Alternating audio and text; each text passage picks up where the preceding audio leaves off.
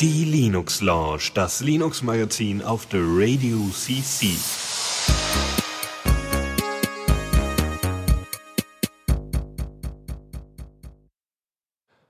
Ja, einen guten Abend allerseits und äh, ja, willkommen zur Linux Lounge mit äh, Dennis. Ja, guten Abend. Ja, und mir, Lukas. Gut, ja, wir denken, steigen, ja, steigen, denke ich mal, direkt ein oder gibt es noch Ja, eine natürlich. spannende Geschichte? Eine gespannte Geschichte. Ich, soll ich dir noch etwas von Hänsel und Gretel erzählen, oder dem Rotkäppchen oder wie? Was Nee, hättest du denn gerne? Passt schon. Okay. Gut, dann wollen wir mal. Neues aus dem Repo. Yep, genau. Und äh, äh, Desktop spinnt. Äh, genau, wir haben so ein paar Releases, Releases. Kali Linux. Was soll Mhm. das denn sein? Kali Linux, äh, eher bekannt unter dem Namen Backtrack Linux, zumindest früher, also ist jetzt wie gesagt umbenannt worden. Backtrack heißt jetzt Kali Linux. Und ähm, ja, witzigerweise haben, haben die äh, Leute von kali.org, also ne, die Entwickler, die hinter Kali Linux stecken, haben mal kurz zusammengefasst, was denn alles da äh, verändert worden ist. Stand vorne drauf, äh, also als, als Einleitungssatz stand dann, ja, ähm, es ist schwierig, jetzt die Unterschiede rauszukehren, aber wir versuchen das doch mal. Also eigentlich hat sich nichts verändert und doch alles. Ne? Also Kali Linux äh, geht wie Back- Backtrack Linux ganz normal davon aus, ne? also äh, dass man eben sein eigenes System testen möchte und dass man dementsprechende Tools dafür hat, eben dieses System testweise anzugreifen. Ne? Also natürlich kann es auch missbraucht werden, aber das ist eben nicht der nicht die Intention des Ganzen. Ähm, und dass man eben da ein paar Sachen aussetzt. Es wird oft von Hackern benutzt, ähm, Hackern auch im guten Sinne natürlich, die nach dem Hack- Hacker-Kodex arbeiten und die dann eben ihr eigenes System, ihre eigene Serverinfrastruktur oder sowas testen, ob Angriffe stattfinden können oder sonstiges. Die eigentlichen Neuigkeiten oder das Neue an Kali Linux ist jetzt, dass es nun auf Debian basiert. Das ist sehr schön. Äh, vorher war Kali Linux, weiß ich gar äh, vorher war Backtrack basiert Linux, wahrscheinlich, oder? nee, äh, Debian, Debian basiert. Nee, früher. Also früher. Hm, Ich glaube, also hier steht File System Hierarchy Standard. Das heißt, ähm, soweit ich das richtig verstanden habe, dieser File System Hierarchy Standard, der FSH, ähm, beschreibt eigentlich nichts anderes als die typische ähm, Einordnung der Ordner bin und User und Root und Home und so weiter und dieses ganz normale Aufbau, den jeder Linux-User kennt, wenn er mal in Das- Dateisystem reingeguckt hat. Und ähm, dieses, äh, dieser Standard ist jetzt drin. Das heißt, er muss ja vorher nicht drin gewesen sein.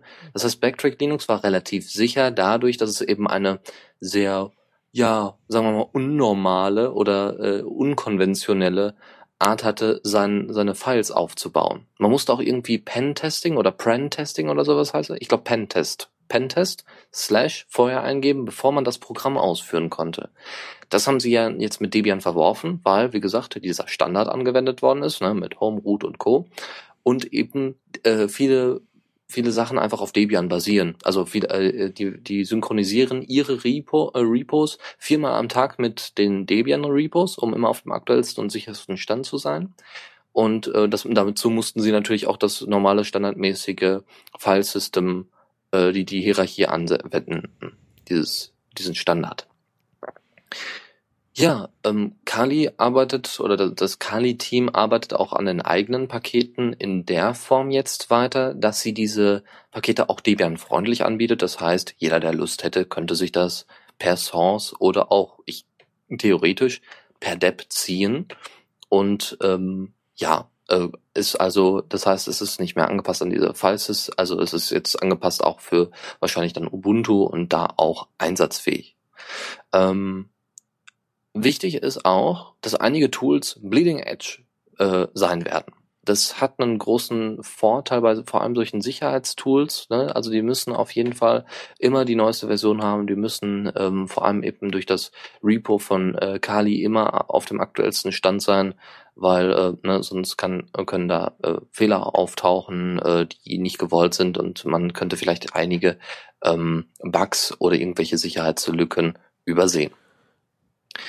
Ja, mh, ansonsten äh, gibt es, was jetzt relativ neu ist, gibt es jetzt extra eigene angepasste Versionen. Die Möglichkeit gibt es, dass man eigene angepasste Versionen aus Kali zusammenbaut, ne, mit den Tools, die man haben möchte oder mit der Oberfläche, die man haben möchte.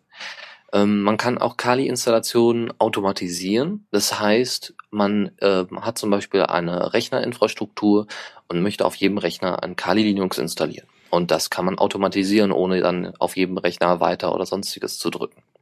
Außerdem kommen demnächst ARM-Images. Ähm, sie haben das irgendwie mal auf einem Tablet ausprobiert und da lief es jetzt ganz gut. Jetzt ist das Tablet aber kaputt gegangen und jetzt arbeiten sie da halt noch ein bisschen intensiver dran und äh, setzen da so ein kleines Unterteam ein, die sich nur um ARM kümmern.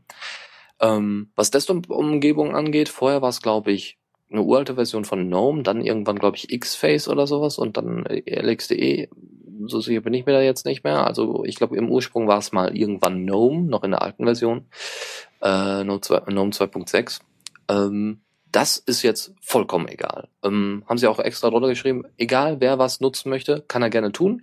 Ähm, das ist vollkommen egal. Ihr könnt äh, dann die angepasste Version einfach runterladen oder es selber hinzufügen und äh, die ist dann auch ähm, äh, perfekt angepasst ähm, an die ganzen Funktionen und ganzen Tools von Kali. Ansonsten äh, gibt wohl, was jetzt auch noch ein neues Feature ist, solltet ihr einen nächsten Release haben, äh, also wäre ein nächster Release von Kali Linux verfügbar, habt ihr ein übergangsloses Update, ähnlich wie bei Ubuntu. Ja, schick. Gut, ja, ich habe es eben nochmal in der Wikipedia nachgeguckt, das basierte tatsächlich auf Ubuntu, aber anscheinend gab's Backtrack 5 ist schon von 2011, also ist schon relativ alt gewesen. Oh, ja. Also, ja, ist gut, dass es weitergeführt wird. Und sie hatten da ja so einen ziemlich coolen Trailer, muss man ja sagen. Also wo sie dann da Kali Linux, das nächste große Ding in der Linux-Branche und überhaupt, wo sie da richtig, also ja, sie sah ja. zumindest so danach es aus, dass sie da ordentlich investiert hatten. Ist halt doch für einen sehr speziellen Anwendungszweck gebaut, die Distro.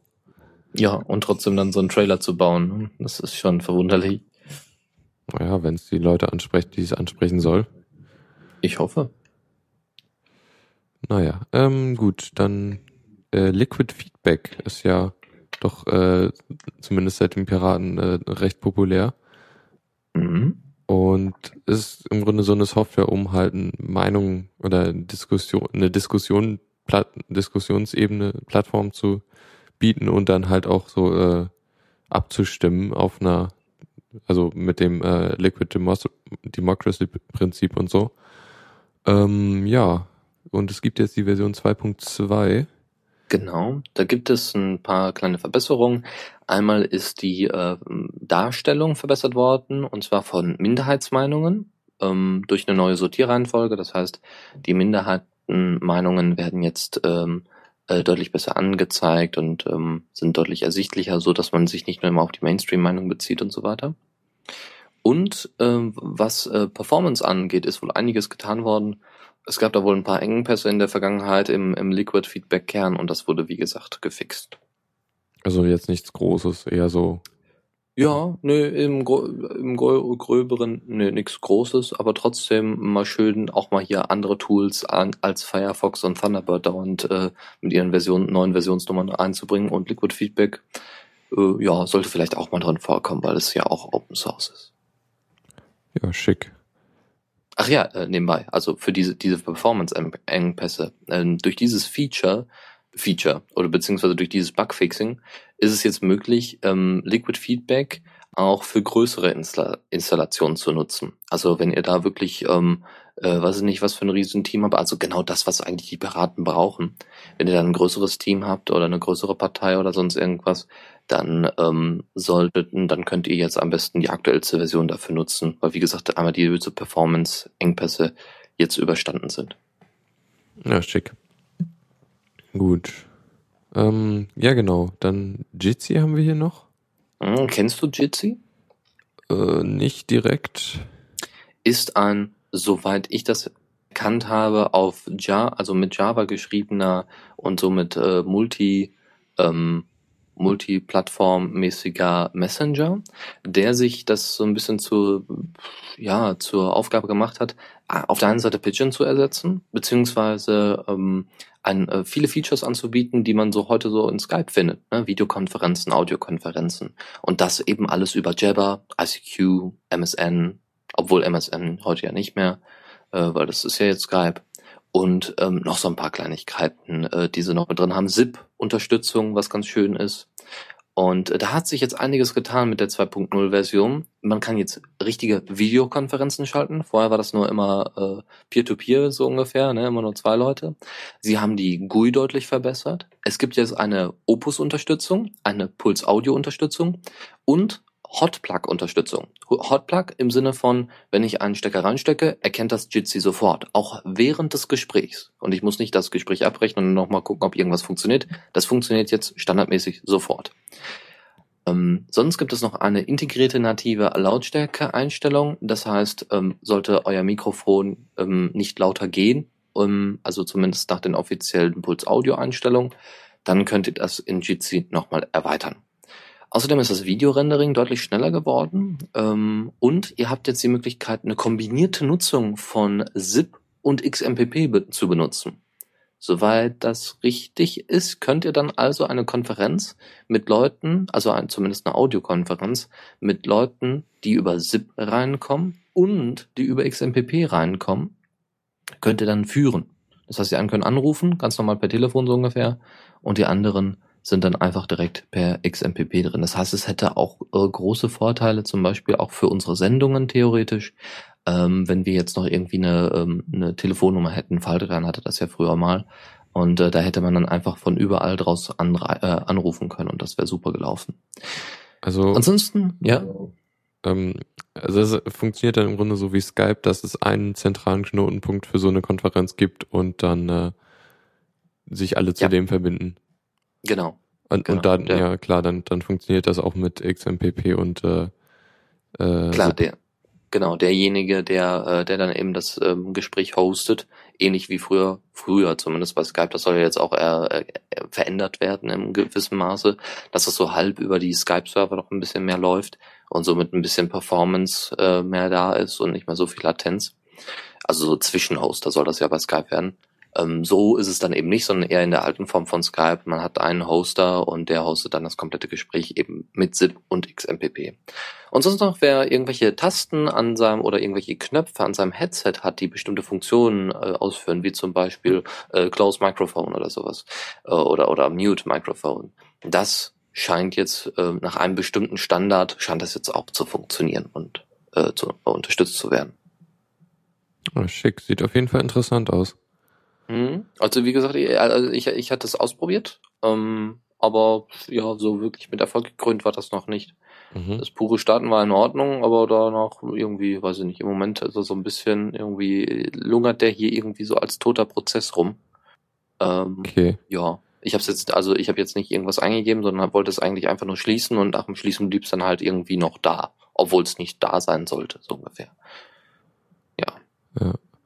Ja, auch. Gleich finde es interessant, weil ich, ich habe irgendwie scheitere immer noch an äh, Zip-Clients. Irgendwie alles, was da, also außer, außer Empathy, äh, fun funktioniert, funktionieren die Sachen irgendwie bei mir nicht. Will ich mal probieren, ob der besser läuft. Ja gut. So, dann, dann kommen wir mal zum spannenden Teil. Und zwar Uncloud 5. Ähm, genau, das ist jetzt eigentlich mehr oder weniger dein Thema. Ach, ja. Ich habe jetzt auch nicht so viel Ahnung davon. Nee, ähm, genau, also weiß nicht, wie lange das jetzt war, also schon ein Stückchen, aber die, die OwnCloud war halt immer schon ziemlich aktiv so äh, und jetzt sind sie halt schon bei der fünften Ausgabe angekommen. Ähm, ja, prinzipiell ist OwnCloud sowas wie, wie, wie Dropbox und ein bisschen mehr, also primär halt dazu da, um äh, um äh, Dateien zu hosten und halt so ein Webinterface anzubieten und man hat auch einen Client, den man sich installieren kann, lokal, der dann die Dateien synkt, wie eine Dropbox halt. Und dazu gibt es dann halt noch so ein paar extra Funktionen in der uncloud wie äh, Kalender, ähm, Kontakte, irgendwie Bilder und Musik kann man sich auch, also man hat so sein, sein, also man hat die Daten irgendwie dann auf einem eigenen Webserver und kann halt damit auch dann gewisse Sachen machen bis zum gewissen Grad. Ja, ähm, so, was neu in dieser Version ist, ist einerseits, sie haben das Frontend ziemlich ähm, aufgebohrt und vereinfacht. Also es ist jetzt relativ viel Platz für die Dateien selber. Also es gibt jetzt irgendwie noch eine sehr, sehr knappe Leiste auf der linken Seite und irgendwie die Leiste oben und der Rest ist halt Platz für, für die Dateiauflistung. Und ja, ähm, was ich interessant fand, sie haben einen Virenscanner in, integriert und zwar KlammerV. Äh, mhm. Damit kann man jetzt seine Dateien, die man da hochlädt, direkt auf Viren prüfen. Äh, wenn man, ist eine, kann, kann praktisch sein, wenn man halt mit Leuten äh, irgendwie so eine OwnCloud teilt und irgendwie damit viel macht und da im Zweifel dann irgendwie ja vielleicht was hochlädt, was dann äh, irgendein Virus enthält und äh, vor allem interessant für Windows-User. Also jetzt nicht, dass das, also man muss ja einfach mal den Mythos aufräumen äh, oder weg aus dem Weg räumen, dass äh, Linux keine Viren hat. Oder da gab es schon einige, ne, da äh, Linux oft als Server-Software eingesetzt wird. Aber im Großen und Ganzen ist es trotzdem tatsächlich bei dem Datei, äh, ähm, ganzen Dateienaustausch noch ein bisschen schlimmer, äh, wenn man mit vielen Windows-Usern zusammenarbeitet und da sich irgendwo ein, ähm, Anti, äh, ein, ein Virus einschleicht. Ja, man will ja auch keine Viren verbreiten. Genau. Ja. Äh, sonst kann man irgendwie, ich weiß jetzt nicht, wahrscheinlich ist das für einen relativ kurzen Zeitraum, aber man kann Dateien wiederherstellen.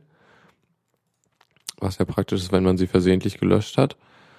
Ähm, ja, Kalender und Kontakte wurde irgendwie länger nicht abgeupdatet, haben sie jetzt einiges gemacht. Jetzt hat man zum Beispiel Kategorien bei den Kontakten.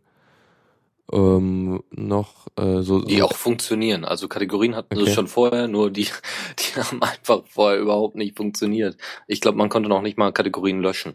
Oh, nicht schön. Nee.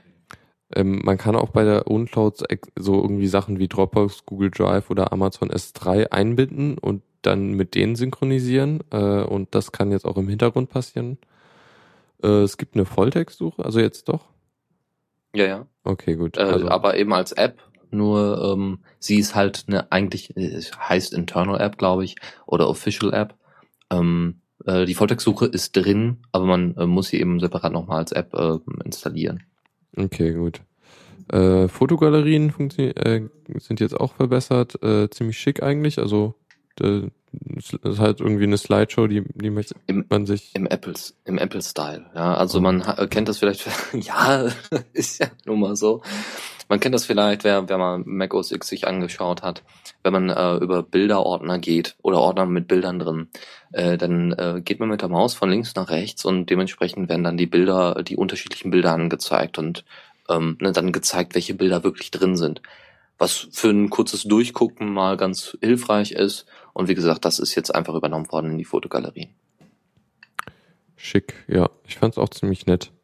Mhm. Also ist auch relativ relativ leicht, um irgendwie, wenn man mal Bilder zeigen will, weil das das Ding hat halt auch so einen automatischen Durchgehding, also so einen Timer, irgendwie hat eine Slideshow. Genau. Könnte man zum Beispiel auch, äh, wenn man jetzt ganz witzig sein möchte, könnte man auch darüber seine Präsentation für die Schule oder sowas machen. Da gibt es ja auch einen Einfach Tag für. Um, Impress, um ja gut. Da, ja. da können wir vielleicht später noch, äh, noch mal kurz am Ende drauf eingehen. Aber äh, ja, theoretisch, wenn man das nur in Bildern exportiert, seine einzelnen Folien oder so, oder nur Bilder zeigen möchte und ein bisschen was dazu erzählen möchte und nicht so ja, viel Text, könnte man machen. dann ne, wäre das möglich. Ja.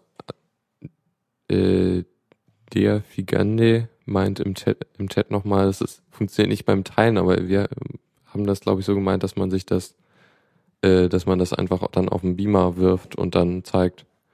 Genau. Ja. Gut, äh, sonst noch was?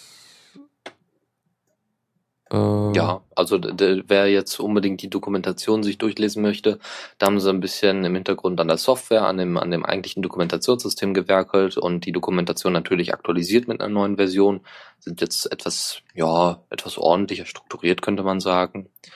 Ähm, ansonsten, wenn man so, äh, so für eine gewisse Zeit beschränkte Dateien teilt, ähm, dann wird das Auslaufen dieser Zeit jetzt äh, wohl ein bisschen besser umgesetzt, wie auch immer das jetzt gemeint ist.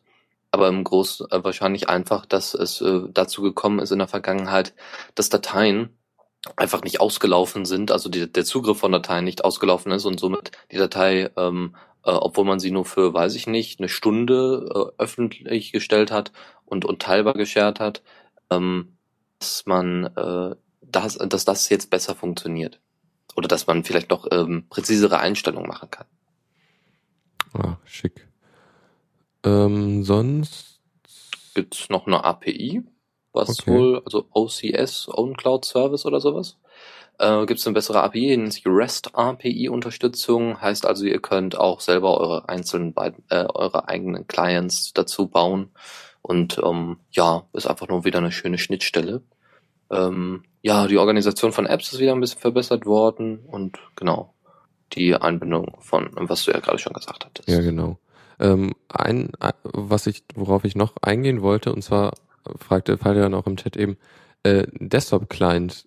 Ich weiß jetzt nicht, ob der auch aktualisiert wurde. Nein. Jedenfalls äh, habe ich den jetzt mal ausprobiert und der läuft eigentlich ziemlich schick. So, also es reicht schon ziemlich nah an äh, Dropbox, also an das, was Dropbox so kann, ran, äh, indem er halt, also der Client kann halt wirklich so das meiste, also die Kernfunktionen kann er halt irgendwie sinken, äh, Dateien im Hintergrund sinken, also wenn man da was reinpackt oder wenn man in der OwnCloud was hinzufügt, dann lädt er das runter oder hoch dementsprechend.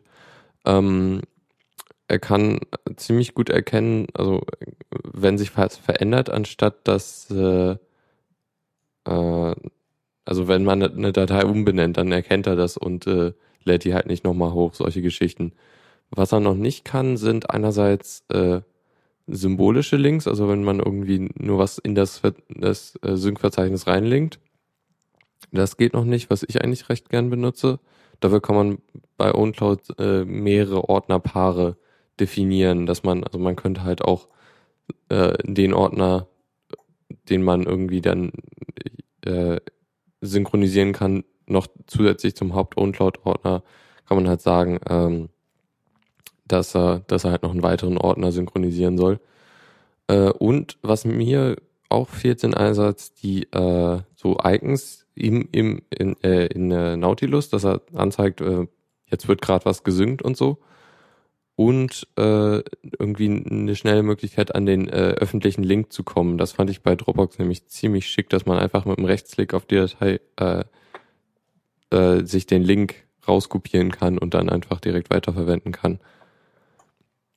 Ja, aber es ist schon ziemlich weit, finde ich. Der, der Ja, eindeutig. Und, und wie gesagt, äh, also ja, der Desktop-Client, ja, er hat die Grundfunktion drin, was reicht. Das, das ist schon richtig. Ähm, ja, er soll ja auch eigentlich gar nicht. Äh, ansonsten vielleicht noch als, als Information hier, dass ein Upgrade eben von 4.5 nicht so unbedingt empfohlen ist und man auf jeden Fall ein Backup machen sollte. Ja. Ähm, ich, ich, also Upgrade 4.5 oder was? 4.7, was davor, äh, was, äh, 4.7 war der Zwischenpart, ne?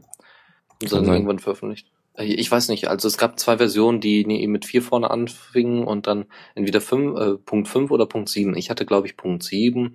Da hat es eigentlich ganz super funktioniert. Das war, war kaum, also da gab es keine großartigen Probleme. Ja, ansonsten, ja, äh, nochmal kurz zu Impress. Vielleicht kennt der eine oder andere Impress.js oder zumindest, wie heißt der, äh, nicht, nicht Spezi? Spezi gab's noch? Und, ich glaube Spezi. Es gibt ähm, ein bestimmtes Tool oder Petsy.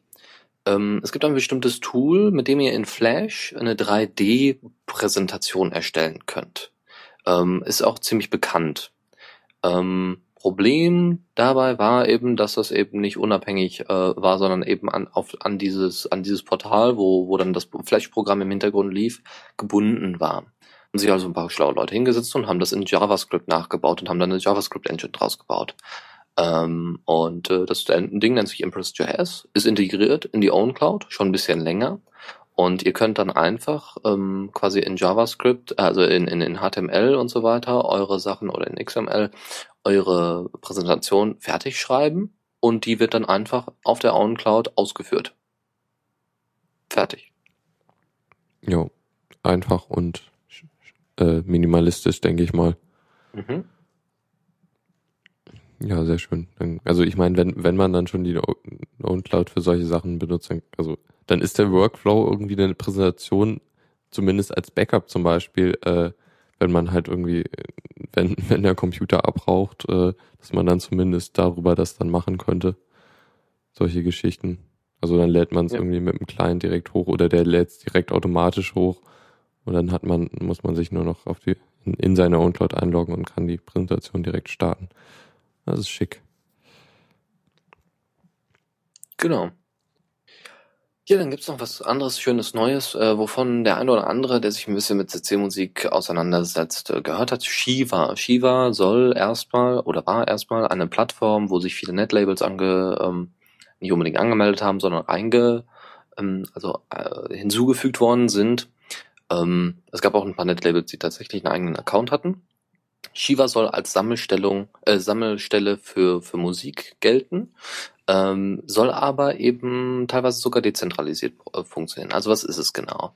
Es soll in Zukunft vielleicht eine dezentrale Musiksammlung werden, also das heißt, man hat einen Shiva-Server und einen Shiva-Frontend.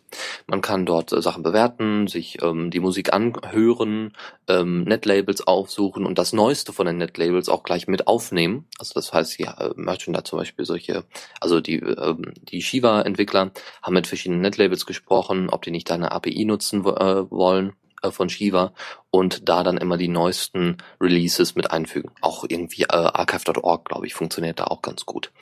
Ähm, also bald in Zukunft so sein. Jeder setzt sich oder die meisten setzen sich so einen eigenen Shiva-Server auf.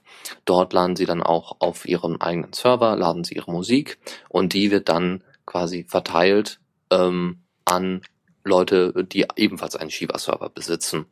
Ähm, das heißt, wenn man Freunde hat, die ebenfalls CC-Musik zum Beispiel haben, dann kann man die miteinander austauschen und man kann die dann vom anderen Server hin zu sich streamen und kann die bewerten und darüber quatschen und so weiter und kommentieren und die quasi in, äh, in seine eigene Sammlung mit hinzufügen, ohne unbedingt, ohne unbedingt diese, diese Musik auf seinem eigenen Server zu haben.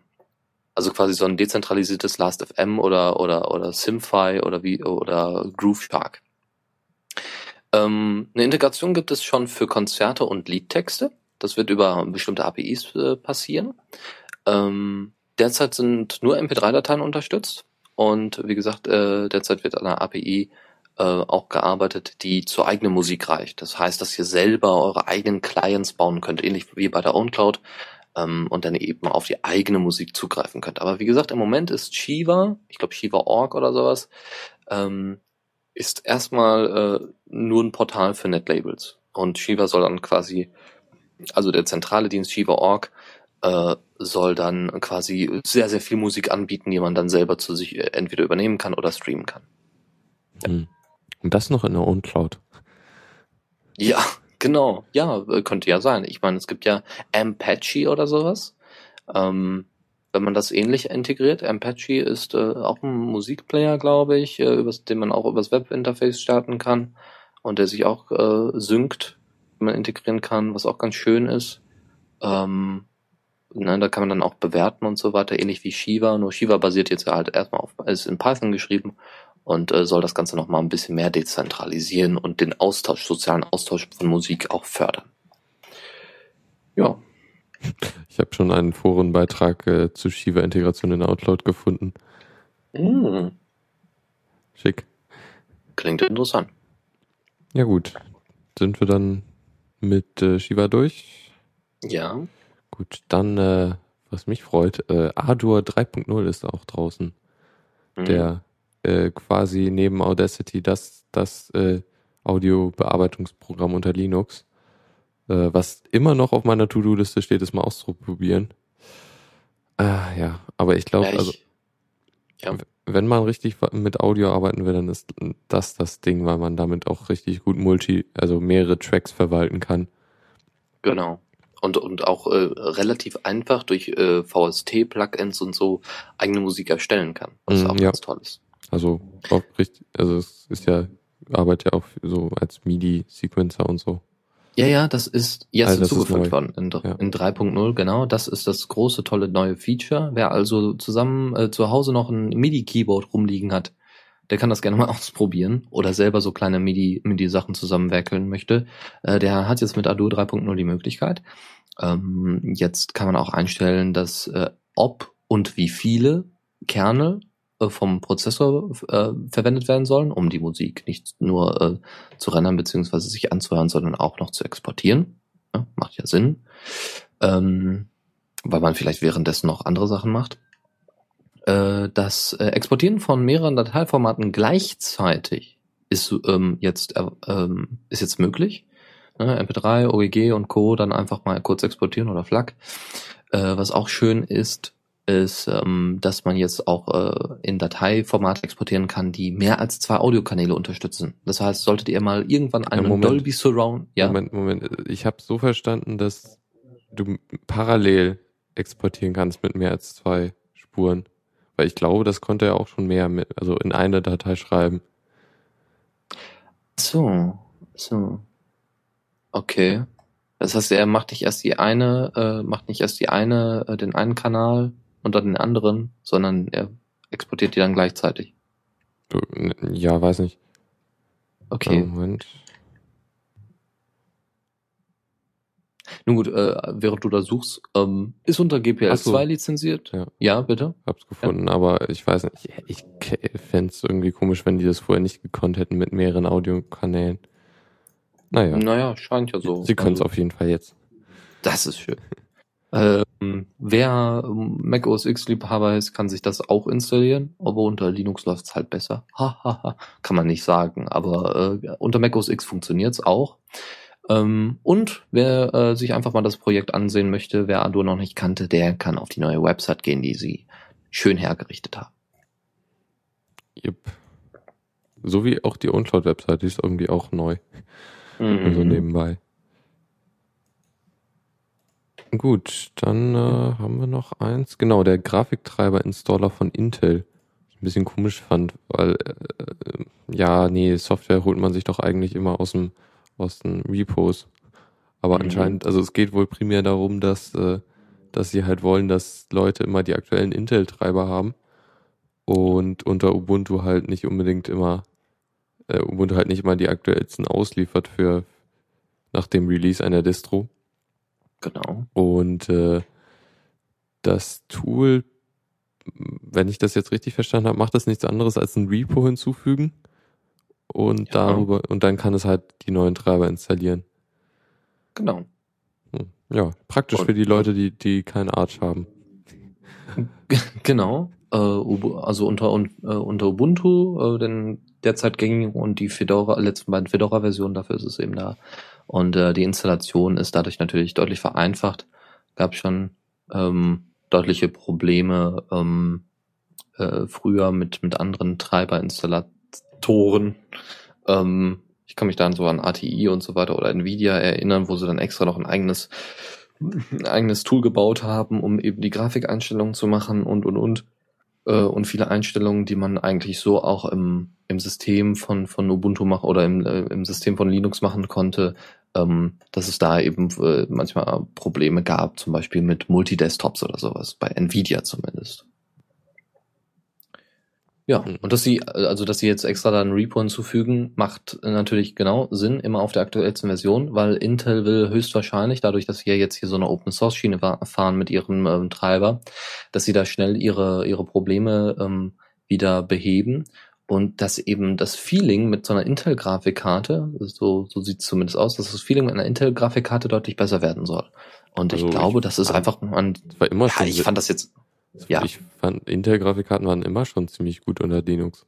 Also Richtig. Also, dass das aber auch so bleibt, dafür will wahrscheinlich Intel sorgen und ich kann mir das auch gut vorstellen, aufgrund der, ähm, der Konkurrenz, die sie ja noch haben. AMD wäre da und Nvidia. Und ich glaube, das ist einfach mal ein ganz harter Angriff auf Nvidia, da mal eine komplett andere Schiene zu fahren, um sich vielleicht auch ein bisschen. Ne, das machen die halt schon immer so. Also relativ lange. Das ist jetzt nichts Neues. Das mit der Open Source Grafiktreiber Ding, das noch nicht so lange. Das ist schon, das ist äh, drei, drei Monate her. Vier Monate vielleicht, ein halbes Jahr. Ja, aber sie hatten eine relativ offene, also sie haben ihre Sachen immer, also sie waren relativ offen, sagen wir so. Also Ja, ja, das stimmt. es war halt schon stimmt. immer so, dass Intel-Grafikkarten relativ unter, gut unter Linux laufen. Also ziemlich gut. Mhm. Weil sie halt auch so die Hardware-Spezifikationen und so rausgegeben haben. Klar. Ich würde sagen, äh, wir machen erstmal ein bisschen Musik. Was hast du denn da so oh in Gott, der, jetzt überraschst du mich aber. Äh, überraschen? Hallo? Hier ist Ende der Themenliste. Also, obwohl, doch, ja, ist Ende der Ja, Themenliste. ich weiß ja nicht. Also wir haben jetzt noch 25 Minuten und noch nicht. Ja gut, dann, dann ziehen wir das hier durch. Gut. Äh, wo ist er, wo ist er?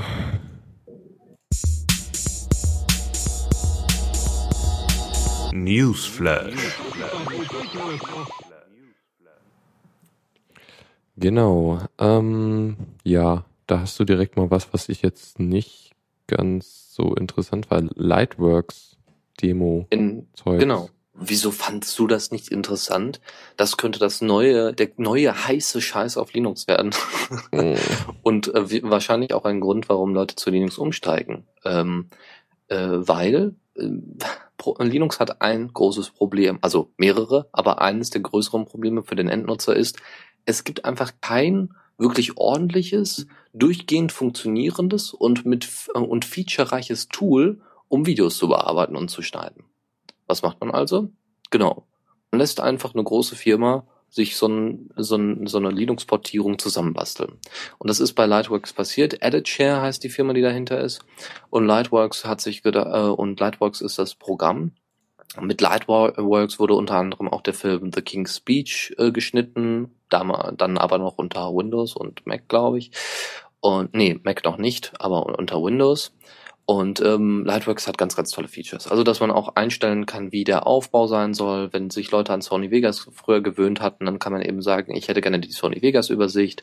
Wenn sich Leute an Magix ange... Ja, Magix weiß ich jetzt nicht, aber hier äh, Final Cut Pro oder sowas, wer diese Übersicht lieber mag und den Aufbau, dann wird Lightworks dementsprechend angepasst. Äh, Schneiden, Effekte, also alles, was das Herz begehrt, wahnsinnig featureful. Und äh, das sieht man auch alles in der Demo, das wird auch gezeigt. Das läuft wahnsinnig gut unter Linux. Auch die direkte Eingabe von hier wie, äh, Linux to Video oder sowas oder Video to Linux, ich weiß es gar nicht mehr. Oder Video for Linux, so. Ähm, das ist auch integriert, ne? Dateien sind leicht erreichbar und äh, gut integriert. Und im Großen und Ganzen sollte man sich dann vielleicht das einfach selber mal angucken, diese Video-Demo ähm, von Lightworks. Und es zeigt eigentlich äh, zusammenfassend, dass das schon ganz gut läuft und dass es, wie gesagt, bald in den nächsten paar Monaten released wird, zumindest in der Beta-Version. Und ähm, wir dann endlich mal so ein so mehrere Hands-ons, äh, Hands-on bekommen und ich das unbedingt ausprobieren möchte und demnächst, ne, da, da soll noch was passieren. Ansonsten, warum auch immer ich das jetzt erwähne, aber es gibt in Zukunft auch eine Mac OS X-Version. Ja. Muss Ist nicht so wichtig, aber schön. Nee, aber es hat so diesen, diesen profe professionellen Look, da denke ich immer so, oh, damit kann man bestimmt tolle Dinge machen. Aber ich habe Oh keine ja. Ahnung davon. Deswegen möchte ich das ja machen. Also ganz ehrlich, das, was mich noch abhält, irgendwelche Videos für fürs Radio oder so zu schneiden, das ist meistens tatsächlich der Video-Editor. OpenShot soll sich ja irgendwie auch mal verbessert haben. Seit Mhm, schmiert aber trotzdem immer noch ab, also auch nach der aktuellsten Version. Okay, das o OpenShot ist das Audacity der, äh, der äh, Videoeditoren. Ja, zusammen mit PTV, ne? Oder Caden Live hat mal, also das ist wohl das große Problem, dass die alle abschmieren. Also Caden Live hat ja sogar noch mehr Features als OpenShot, würde ich jetzt mal so sagen. Ähm, aber, aber es ist trotzdem aufwendig zu bedienen. Ähm, man muss viele Dinge zusätzlich machen, die man sonst woanders nicht machen müsste. Aber es gibt ja noch äh, hier Kade in Live, wie Fabian gerade Ja, meine ich ja. Ist ja Das man, Ja. Ja. Gut. Äh, ja, das finde ich auch entspannt. Ich hatte das vorhin verwechselt mit was anderem. Okay. Ähm, ja, genau, hier, BitTorrent. Äh, das wird, ist ja irgendwie, weiß nicht, für wie viel Traffic, ziemlich viel Traffic im Internet ver, äh, verantwortlich. Ähm, da gibt's von der Firma, die das äh, Protokoll entwickelt hat, was Neues, und zwar das äh, Live-Protokoll, äh, was im Grunde ist es ziemlich spannend, weil, also es ist so, dass es- das, was BitTorrent für Downloads gemacht hat, soll jetzt live für äh, Videostreams sein. Und zwar halt, dass, dass du halt die, die Last von, von, von äh, so einem Datenstrom halt auf mehrere Leute verteilst. Und ja, im Grunde geht es halt darum, dass, ja, wie gesagt, dass Leute halt ähm, den Stream halt auch verteilen und dadurch äh, die Last von dem Server genommen wird. Und was ich ganz schön fand, die Aussage, je mehr Leute zugucken, desto stabiler wird der Stream. Was ja bei so manchen Livestreams äh, im Gegenteil endet. Also, dass halt irgendwie das, so große Events irgendwie total überrannt werden und am Ende kann es keiner sehen. Und ja, damit, damit könnte man sowas echt cool lösen. Äh, geht das eigentlich auch bei Audio-Streams oder ist es nur bei Videostreams jetzt der Fall? Wenn es Video kann, dann kann es auch Audio. Du kannst es ja schwarz lassen. Stimmt, ja. ja. Nee, aktuell läuft das halt noch mit einem Browser-Plugin, Mhm. was man sich für, für die diversen Plattformen installieren kann. Ich warte noch darauf, ne? WebRTC, vielleicht gibt es da auch irgendwann eine Unterstützung von BitTorrent Live. Die Mhm, schön. Könnte, könnte sein. Ja, also ziemlich spannend. Mal, mal schauen, äh, ob das irgendwann mal genutzt wird. Es wäre auf jeden Fall sinnvoll, finde ich. Also für, also ich meine, gerade so für, was haben wir jetzt demnächst? Ihr hattet den 29C3, das heißt der nächste ist der 30C3, ne? Oder vertausche ich jetzt irgendwas? Die nächsten, nächstes Jahr? Oder dieses Jahr? 30C3. 30C3, oh, da machen sie wahrscheinlich nochmal ganz, ganz groß und toll und so. Und wer weiß, vielleicht äh, ist der CCC ja bereit, das mal auszuprobieren, wenn sich das so ein bisschen etabliert hat über das Jahr hinweg. Würde Mhm. Sinn machen, sagen wir so. Könnte, weiß nicht, also inwieweit das Protokoll frei ist, das meinte Fabian auch eben im Chat. Ach so, ja, das Äh, wäre Es müsste halt wirklich 100% Open Source sein. eindeutig. aber ja. BitTorrent ist ja, glaube ich, auch relativ frei, aber naja, müsste man nachschauen. Nicht, dass jetzt hier gefährliches Halbwissen und so. Ja, okay. Jo. Ja, dann gibt es äh, noch eine ja etwas traurigere Nachricht, weil wir ja so alle Open Source und freiheitsliebend sind, nutzen wir ja die meiste Zeit Jabber oder XMPP. Google Talk war bisher eine der guten Möglichkeiten, um Leuten zu sagen, ey, äh, benutzt du Google Mail? Ja. Gut, dann hast du schon einen Jabber-Account. Dann integrier einfach mal Google Talk bei dir drin und jedes Mal, wenn ich online bin und du deine Mails checkst, dann können wir miteinander sprechen. Einfach, simpel, schnell und super. Äh, Zumindest, wenn man damit klarkommt, dass man mit Google dann auch kommuniziert, aber das werden die meisten immer noch tun. Google hat das jetzt eingeschränkt, also ähm, der FSF, glaube ich, war das, oder der E oder IFF hat es ähm, hat herausgefunden, dass es wohl jetzt erstmal zu Problemen kam, dass eben äußer, äh, also andere Jabber-Server oder Accounts von anderen Jabber-Servern nach Google Talk nicht mehr zumindest als Freundesanfrage oder so äh, angenommen werden. Also wenn man oder oder sie werden ganz als offline angezeigt. Also Google Mail Konten werden dann bei den äh, Jabber Leuten auf anderen Servern, so ccc.de äh, de oder sowas, werden die dann offline angezeigt und man kann mit denen nicht wirklich mehr kommunizieren. Google hat also die Kommunikation mit anderen Servern eingeschränkt. Eigentlich das, was man von Facebook oder so erwarten würde, aber Facebook hatte das vorher ja auch nie offen, also würde das jetzt eigentlich nicht großartig auffallen. Wie gesagt, das ist ein großes Problem. In der Mailingliste wurde das da, also in der Mailingliste von Google, wurde das begründet mit, ja, wird ja nur gemacht, weil wir ja einige Spam-Probleme haben und die möchten wir damit beheben. Welche auch immer da jetzt mit gemeint sind, kann natürlich auch ein vorgeschobener Grund sein, aber im Großen und Ganzen ist das schon ein dickes, ein dicker Hund. ähm, weil, äh, na, ich glaube, sehr, sehr viele Leute über Google Mail damit kommunizieren, also ne, Leute, die sich mit Technik auskennen, haben dann separate ähm, Jabber-Server und ansonsten sind die meisten haben ein Google-Konto und dann werden sie halt mit Google Talk oder eben mit Jabber dann von Google vernetzt. Und äh, ja,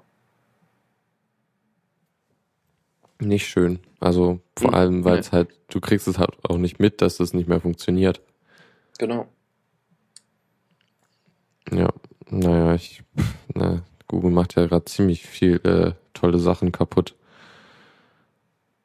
Ja, zum Beispiel ihr Design. Deswegen habe ich die jetzt alle über Tiny Tiny RSS äh, reingezogen, die ganzen Uploads und habe mein komplettes YouTube-Konto zugemacht. Aber nun gut. Gehen wir mal zu erfreulicheren Dingen, sagen wir mal. Äh, KDE und GNOME sind bereit, sich für die Zukunft zu rüsten. Wir haben ja derzeit immer noch unseren uralten und wunderschönen und äh, vollgepackten X-Server. der eigentlich heute einen Anwendungszweck, einem Anwendungszweck dient, dient. Achso, sorry, äh, Macht nicht. habe ich das gerade. Okay. Ähm, der heute einem Anwendungszweck dient, äh, der zwar in Ordnung ist, aber so früher zumindest nicht unbedingt gedacht war. Ähm, es funktioniert gut, aber es gibt eben immer mal wieder Performance-Sachen, die, die behoben werden müssen. Wayland, haben wir öfters mal in der Sendung drüber gesprochen, orientiert sich da doch mehr an Performance und Co. Und auch die beiden großen Player, KDE und GNOME, orientieren sich jetzt auf jeden Fall zu Wayland. Vor allem nachdem Ubuntu ja angekündigt hat oder Canonical angekündigt hat, dass sie ein komplett neues Ding bauen wollen, nämlich mir, einen komplett neuen, wie heißt er? Äh, Also wir, wir hatten Fenster- letzte Woche drüber gesprochen und Genau. ausreichend aufgeregt. Genau. Zu Recht, finde ich. Eindeutig. Ja, wie gesagt, also KDE und GNOME wechseln auf jeden Fall in Richtung Wayland. Äh, das, da bin ich ja mal gespannt, weil ich meine, wenn Ubuntu jetzt mir anbieten will, mit ihrem Unity und dem Smartphone-Zeug und so, ist ja alles ganz toll und schön. Äh, vor allem, das sind ja auch alles vorgeschobene Gründe. Also der, der Wayland, äh, der, ah, habt ihr ja alles. Ja. Habt ihr letzte Sendung gemacht. Schon gut. Okay. Ja. Und zu wissen, äh, auf in die Zukunft. Mhm, Ja, ich. Also es war eigentlich auch relativ erwartbar, dass, dass sie sich, äh, dass sie Wayland nehmen und nicht, nicht mir. Das wäre auch echt Ja, so ziemlich. Also das ist jetzt halt, sind halt primär äh, recht äh, halt Statements gegen Ubuntu. Also sie bekennen sich halt zu Wayland. Na gut, äh, Ubuntu hat sich auch damals als Gegenstatement zu GNOME ausgesprochen und so, ne? Mit zur neuen GNOME Shell und ihrem Unity und mal gucken. Ist Unity eigentlich Open Source, frage ich mich gerade. Hm, könnte sein, aber natürlich hat Ubuntu die Hand da drauf. Klar. Ja gut, wo Ubuntu noch die Hand drauf hat, ist auf ihren Derivaten, zumindest auf den meisten. Kubuntu ist ja irgendwann mal rausgeflogen. Ja, das wird ja von Blue System derzeit, wo keiner so genau weiß, wer das ist. Wird das weiterentwickelt, das ist irgendwie eine deutsche Firma wohl. Wir gucken mal. Ähm, sie haben noch Xubuntu, Lubuntu und ähm, da hört es auch schon wieder auf. Jetzt haben sie auch den Ubuntu GNOME Remix mit drin. Ist jetzt offizielles Ubuntu-Derivat. Was für Vorteile hat das? Zumindest für die Entwickler hat das ziemlich viele Vorteile. Sie äh, bekommen sehr viel Publicity natürlich, ne, weil sie sagen, hier, das ist ein offizielles, in Anführungszeichen, Canonical-Produkt. Und das unterstützen wir, das, da ist Support drin. Also, wenn irgendwelche Leute Probleme mit dem, mit dem Ubuntu äh, GNOME Remix haben, dann wird da auf jeden Fall Support für angeboten. Ähm, dann haben wir noch äh, die Unterstützung in der Infrastruktur. Das heißt, für die Ubuntu GNOME Remix Entwickler und Macher und, und Organisierer, Organisatoren, ähm, ist, gibt es dann noch eine schöne extra Infrastruktur, die sie nutzen können, die von Ubuntu und Canonical mehr oder weniger vorgegeben wird und ähm, dass sie sich da nicht selber drum kümmern müssen. Ähm, noch ein paar Randinformationen. Der Ubuntu GNOME Remix hieß früher Gnomebuntu, aber die GNOME Foundation fand das nicht so toll und hat sich dagegen gesperrt, dass dieser Name verwendet wird und haben gesagt, ja, also, äh, nee, ändert das. Haben sie gemacht. Jetzt ist es offizielles Derivat. Ähm, das Ziel der Distro ist, die pure GNOME-Erfahrung auf Ubuntu zu bringen. Ja, weil das Installieren von einer GNOME Shell und so weiter auf Ubuntu ist manchmal ein bisschen, hm, ein bisschen tricky, aber äh, das soll damit besser laufen. Ich kann das nur bestätigen. Ich habe es auf meinem Laptop und es funktioniert superb. Ähm, Im April, äh, wie auch alle anderen, im April soll, wie auch alle anderen Derivate von Ubuntu, soll dann 13.04 basierend auf 3.6, GNOME 3.6 veröffentlicht werden. Wer dann die neuere Version haben möchte von GNOME, nämlich 3.8, der kann die dann per PPA ziehen. So als Nebeninformation. Schick. Mal wieder. Also ja, endlich mal die GNOME Ubuntu Variante. Da, Ja. dass die offiziell ist, das finde ich gut. Okay. Ja, ansonsten gibt's noch was Neues von äh, Red Hat hm, und in einem einer etwas älteren, sagen wir mal, OpenJDK-Version.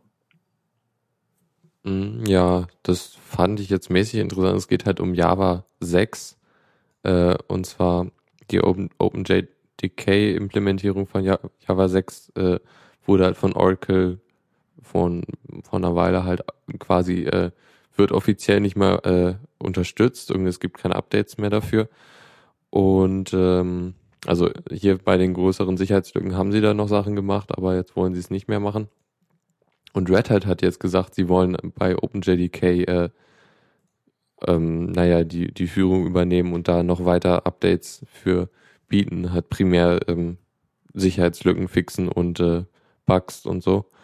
Und es soll halt keine neuen Features mehr geben. Ähm, der Grund dafür, wie sich dann rausgestellt hat, ist, dass Red Hat dadurch äh, die ihre zehn Jahre Garantie äh, oder Gewährleistung sicherstellen wollen. Heißt also, sie wollen halt irgendwie ihre Software halt immer äh, ja updaten, zumindest halt was die Sicherheitslücken angeht. Und äh, sie wollen den Open Source Charakter von Java erhalten, was ja auch auch ein nobles Ziel ist. Mhm. Ja. ja. also viel mehr ist da nicht zu sagen. Dann machen wir jetzt Legacy noch im Schnelldurch machen wir jetzt noch im Schnelldurchlauf die letzten yep. drei. Ja, gut, passt schon. Mach mal los. Zockerecke.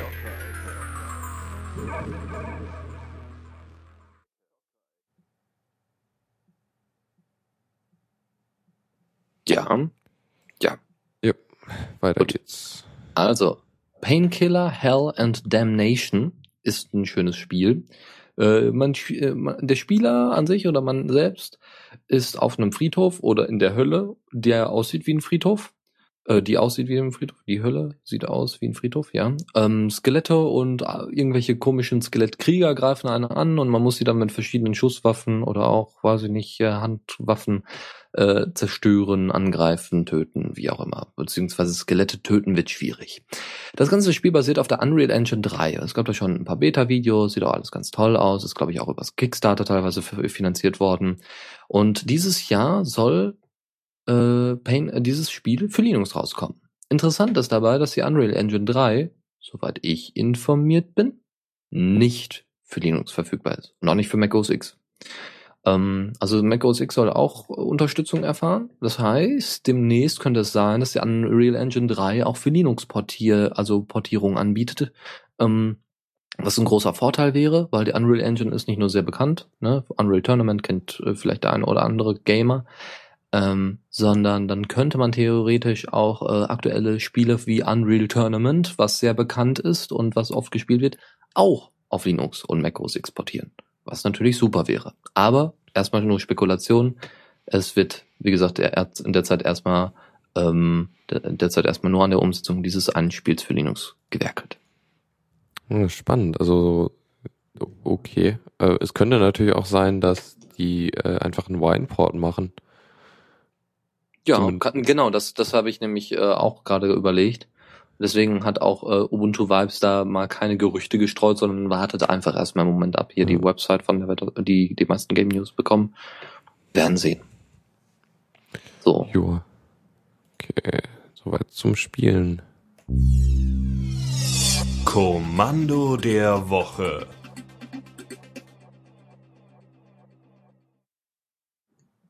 Das hat aber einen langen Cooldown.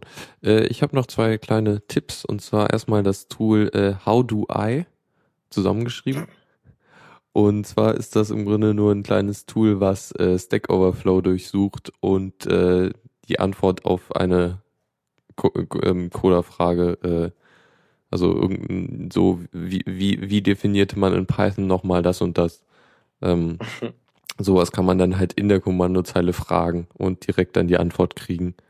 Cool. Das ist ziemlich schick, um, um mal eben so Kleinigkeiten nachzuschauen, muss man nicht den Browser öffnen. Sehr schön. Ja. Und dann habe ich noch was, was ich eben äh, kurz mal äh, gefunden habe, was, was, äh, was ich mal benutzen werde, um meinen äh, Stromverbrauch äh, beim Notebook zu, zu senken, und zwar PowerTop. So ein kleines Tool, was einem ähm, den Stromverbrauch analysiert und äh, dann Vorschläge macht, was man besser machen könnte äh, wie man halt Strom sparen könnte. Also wirklich halt, ja, äh, benutze mal das Tool oder aktiviere mal die Stromsparfunktion von dem und dem Programm. Äh, solche Geschichten halt. Das ist schon ziemlich schick, wenn man halt irgendwie gerade beim Notebook versucht, den Akku, die Akkudauer zu verlängern. Genau. Ja, das war's dann auch schon aus dem Kommandobereich. Tipps und Tricks. Ja, und da hast du noch ein paar Sachen. Genau, ähm, erstmal gibt es eine schöne kleine Plattform, die nennt sich OLOW mit H, also O-H-L-O-H.net.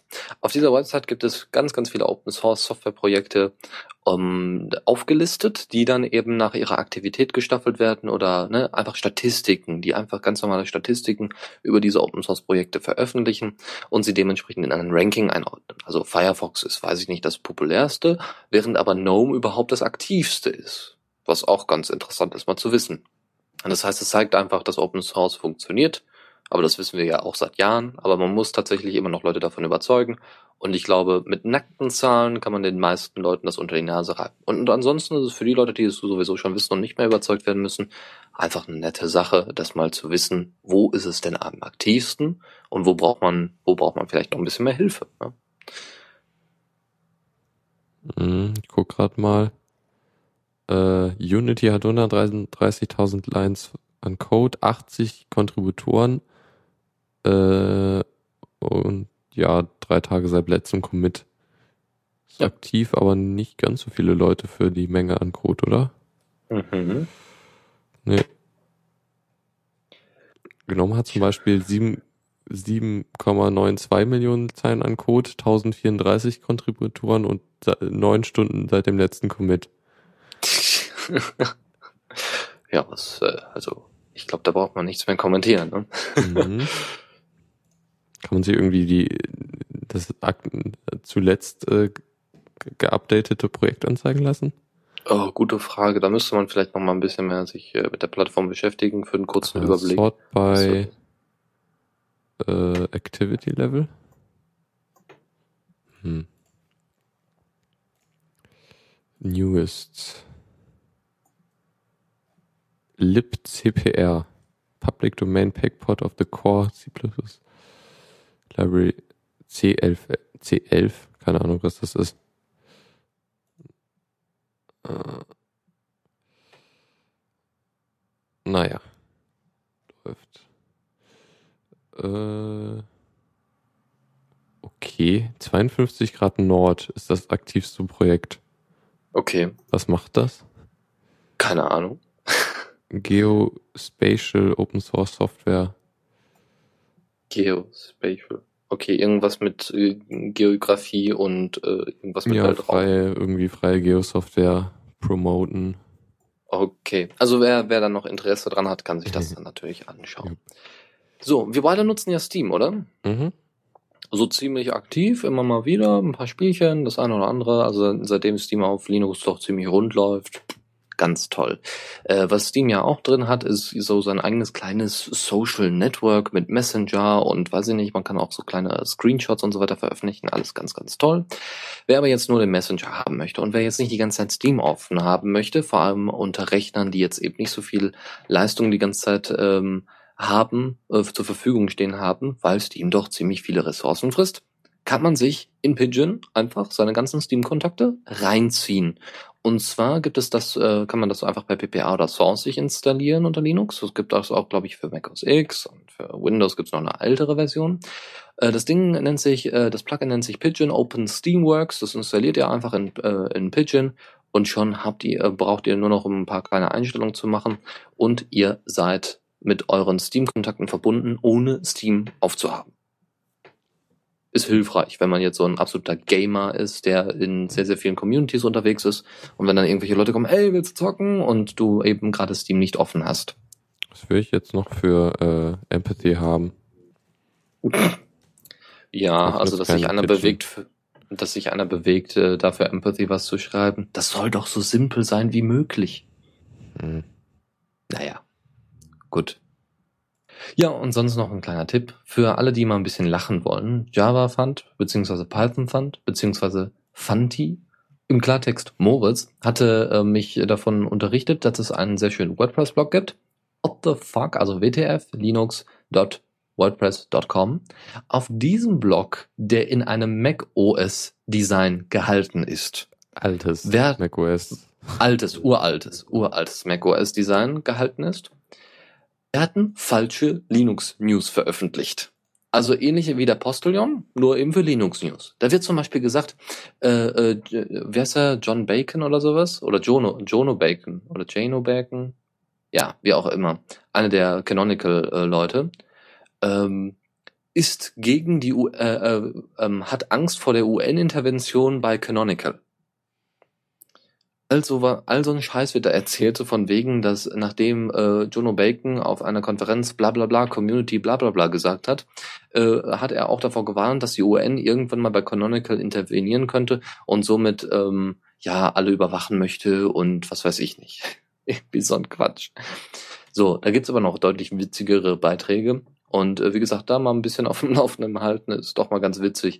Weiß ich nicht, da gab's doch einen Fedora äh, ähm, Versions äh, Namenvorschlag, so von wegen, ja, Crazy Scrotum oder sowas sollte man doch demnächst, äh, sollte man doch demnächst die Fedora-Version nennen.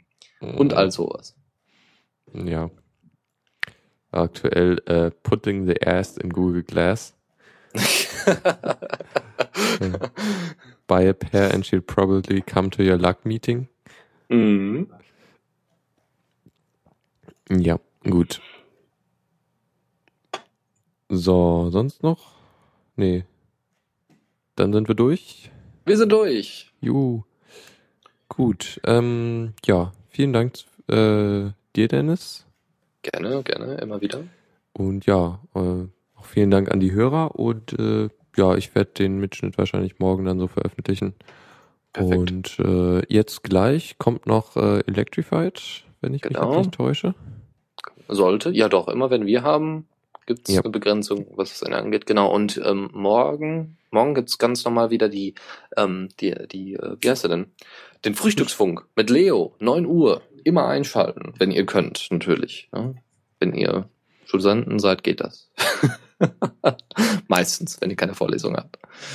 So, wir wollen ja hier das Klischee des Studenten wieder aufrechterhalten. Nein, Quatsch. Also wer Zeit hat, gerne mal reinhören. Ansonsten gibt's hier auch bei uns unter rec.theradio.cc.